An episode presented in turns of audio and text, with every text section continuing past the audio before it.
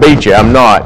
We appreciate Adam, and and uh, and we we just know if he can go around to other congregations and say the same thing he just said to us, uh, he's got to do some good. I wanted to. You might want to go ahead and turn to uh, the the Gospel of John. We're going to read in just a moment from the, the very beginning of the Gospel of John, and then we'll be going to uh, Titus 1, the very beginning of the book of Titus. We'll be looking at those passages uh, uh, very quickly. Before I do that, I wanted to mention that you may remember if you've been here at Bethel a while, uh, several years ago, our ladies wanted to, to start having a, a meal together in between the two big holidays, Thanksgiving and, uh, and Christmas, just for our church family. And uh, we started doing that. It, uh, it eventually became uh, what we began to call Family and Friends Day. It's a good day to invite people to come to church uh, with you. We always try to do that uh, sometime in the early part uh, of December. Well, this year, this year the date that had been set for family and friends was was December the eighth. December the eighth. That'll be the second Sunday uh, of December. And there's just one issue with that, and I want to offer an apology uh, to Bradley and his family. Way back in the summer, the Howell congregation called and asked Bradley and I if we would help with their gospel meeting that week. I'll be the Monday night speaker. Bradley is the Sunday morning speaker on December the 8th. And so our, thinking was Thanksgiving is not until November 28th. And so December 1st was just a little too soon to have our meal. If we waited till the 15th, which was the third Sunday, families would be beginning to have their Christmas gatherings, and that would be a little too late, and so that left us with the 8th. And so our apologies to Bradley. Bradley and I didn't realize, we never even thought about family and friends when we agreed to do this. And so our apologies to Bradley. Uh, he will be down at the hall uh, that morning, and maybe, maybe he can uh, hurry up here and, uh, and eat with us at least. Our lesson begins this morning at the, at the very beginning of the Gospel of John. John says there that in the beginning was the Word. And he's talking about Jesus Christ there. In the beginning was the Word. The Word was with God. The Word was God. He was in the beginning with God. All things were made through Him. And without Him, nothing was made that was made. Jesus was there in the beginning. He was already in heaven. He was part of the Godhead, even involved in creation. And to tell the whole story of God's plan for the redemption of the human race, saving them from their sins, you have to go back that far. Look with me at the book of Titus. Beginning, let's start at the very first verse, the book of Titus. Paul, Paul the writer, a bondservant of God and an apostle of Jesus Christ, according to the faith of God's elect and the acknowledgement of the truth which accords with godliness. Now notice the next couple verses. In hope of eternal life, which God, who cannot lie, promised before time began but has in due time manifested his word through preaching, which was committed to me according to the commandment of God our Savior. This, this plan that we now know so well was in the mind of God that Paul says uh, before time but it's now been, been manifested to us. We, we can read about it and, and study it and see it clearly. As we look at God's Word, we can follow it all the way through the Old Testament even to the establishment uh, of the church in the book of Acts. We, we can follow that plan. It was in the mind of God all along.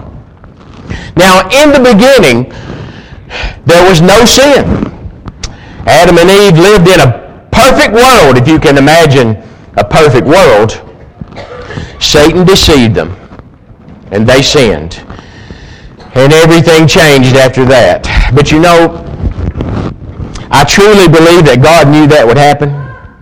God knew what us humans would do. And so there was already a, a, plan in the mind of God to reconcile the human race back to Him. And, and I believe that we can say uh, the Bible, the Old and the New Testament, is the story of, uh, of that plan and, and how it all unfolded through the ages. Look with me at the book of Romans. In Romans chapter 5, starting at verse 6. This is Paul writing again, talking about being uh, reconciled and, and brought back to God. This is, this is how that was going to be brought about. In Romans 5 and verse 6, For when we were still without strength, in due time Christ died for the ungodly. Scarcely for a righteous man will one die. Yet perhaps for a good man someone would even dare to die. But God demonstrates his own love towards us in that while we were still sinners, Christ died for us. Much more then, having now been justified by his blood, we shall be saved from wrath through him. Notice verse 10 now. For if when we were enemies, that is, we were not doing what God wanted us to do, we were reconciled to God through the death of his Son, much more, having been reconciled, we shall be saved by his life. And not only that, but we also rejoice in God through our Lord Jesus Christ, through whom we have now received the reconciliation. Jesus' death on the cross was the, the, the centerpiece, so to speak, of God's plan. And we forget that it was part of the plan. His, his death on the cross and the shedding of his blood was part of the plan. Have you ever noticed what Jesus says in, in, in Matthew chapter 26? Let me, let me turn there and let's Let's, let's read that together and see this. Jesus has, uh, he's uh, gone out into the garden and, he is about to be arrested here in Matthew 26 and let's start reading verse 51. Matthew says that suddenly one of those who were with Jesus stretched out his hand and drew his sword and struck the servant of the high priest and cut off his ear. Now, John tells us in his gospel that it was Peter that did that. But Jesus said to him, Put your sword in its place, for all who take the sword will perish by the sword. Or do you, do you think that I cannot now pray to my Father?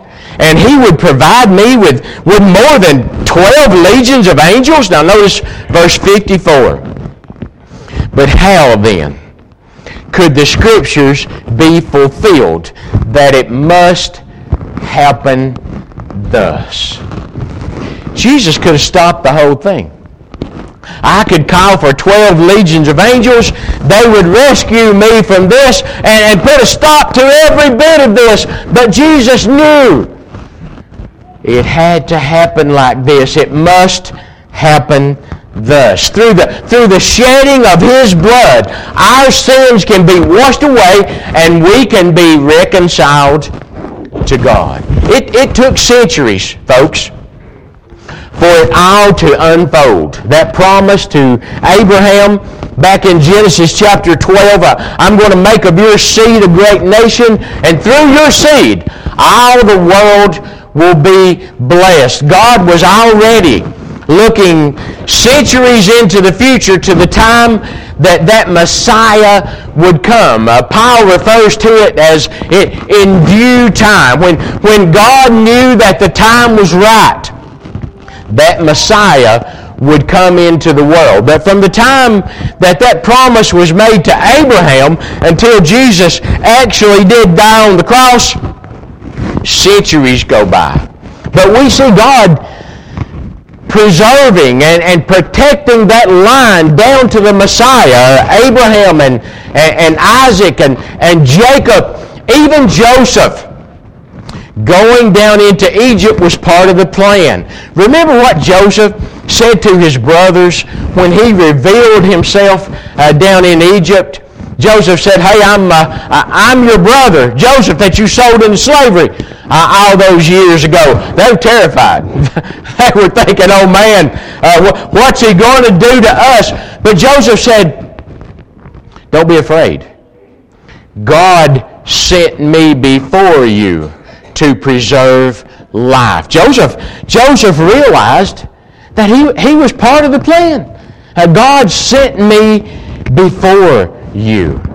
Moses leading them out of Egyptian bondage and back to the land of Canaan, the land that had been promised to Abraham's descendants so many years before. Even the carrying away into Babylon and the return. The prophets had predicted that.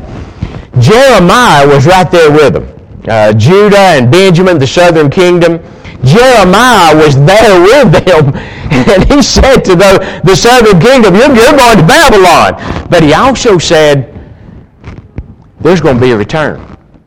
And even before that, the prophet Isaiah, Isaiah came uh, well before Jeremiah. But Isaiah actually predicted who would make this happen. In Isaiah chapter 44, he says, Cyrus, speaking uh, for God, Cyrus, my shepherd. He, he will build Jerusalem. The foundation of the temple uh, will be laid, Isaiah said. And it was the Persian king Cyrus who allowed the Jews to return. Uh, the, the Babylonians had left Jerusalem in a shambles. They had knocked down the first temple. It was, it was Cyrus who let them come back, rebuild Jerusalem, and, and get that second temple started. And folks, the kicker on that one is Cyrus would not even be born. Uh, from, from the time that Isaiah made that prophecy until Cyrus actually even came into the world was over a hundred years. But God already knew what was going to happen. We see God's hand in all of this, uh, uh, do you see? Uh, this, this was not an accident. This was not a coincidence. God is guiding the whole thing down to the time that that Messiah would come into the world, Jesus would die on the cross, shed his blood so our sins could be washed away, and the church would be established. All part of God's plan. Perhaps you wonder sometimes why why did God go to all that trouble? Why, why do we even have a plan to reconcile us to God? I believe the answer is in 1 Timothy 2 and verse 4, where Paul told Timothy that God would have all men to be saved and to come to a knowledge of the truth. The answer is in 2 Peter 3 and verse 9. The Lord is not slack concerning his promise, Peter says, as some men count slackness, but he is long suffering to usward, not willing that any should perish, but that all should come to repentance. That's why God wants us all to go to heaven, and He has provided the way for that to happen. Look with me, if you would, to Ephesians chapter 2. Ephesians chapter 2. I want to start reading at, at verse 4 and read through the, the next uh, five or six verses. Ephesians 2 and verse 4. Paul writing, he says, uh, But God, who is rich in mercy, because of his great love with which he loved us. Why did he do this? Well, there you go. Even when we were dead in trespasses, made us alive together with Christ.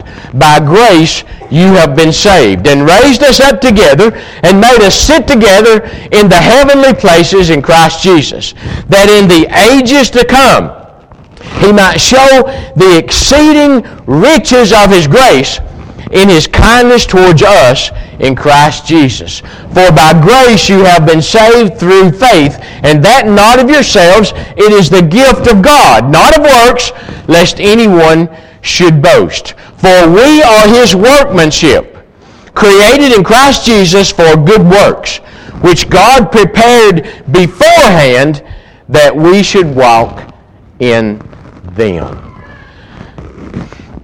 Paul is not telling us here that we are saved by grace only, as, as some folks say.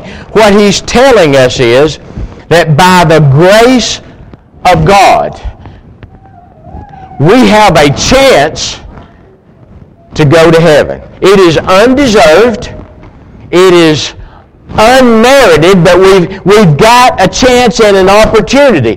By the grace of God, we have a plan of salvation, which, if we will be obedient to it, we can still go to heaven with all the mistakes that we make, with all of the shortcomings that we have. We can still go to heaven, but friends, we, we must respond to that plan. We, we've seen the, the, the long-range plan that, that God has, has laid out. We have to respond to it. There is something for us to do.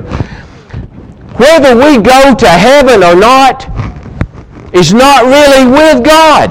And you say, well, sure it is. It's all about God. Let me explain what I mean. God's given us the plan. He offers the same chance to everybody. The plan of salvation is there. It's available to us. We can take advantage of it. It's there. We can, we can grab it. But whether we are obedient to that plan or not, that, that's on us. That, that's up to us. There is something for us to do. The plan is there but we must respond to it.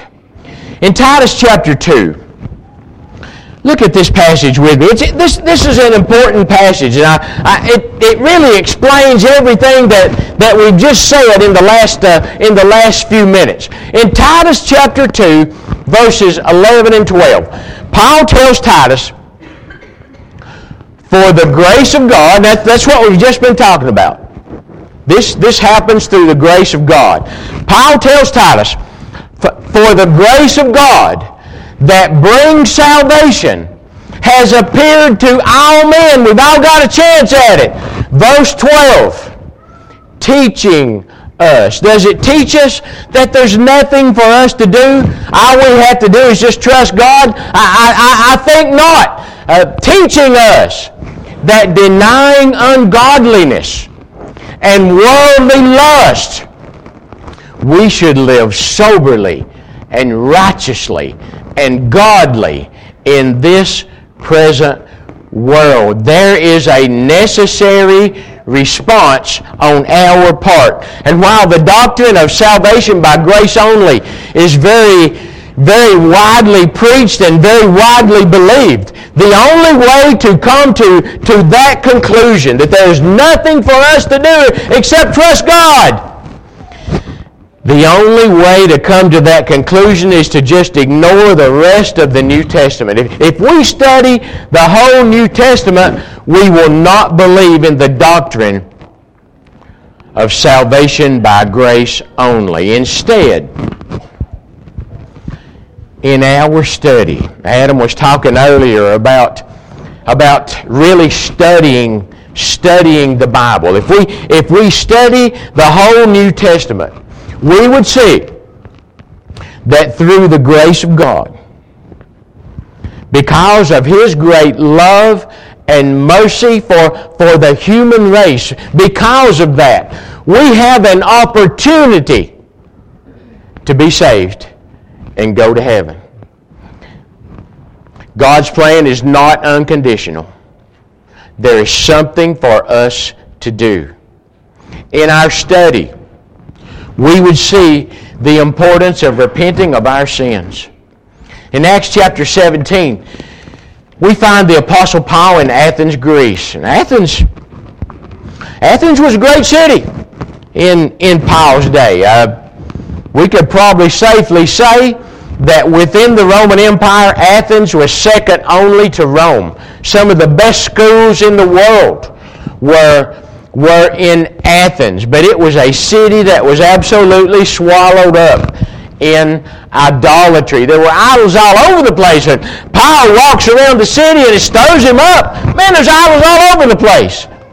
And in verse 30 of that chapter, Paul says to those intellectual Athenians, and the times of this ignorance, of these, these false gods that you're worshiping, the times of this ignorance God winked at but now commands all men everywhere to repent.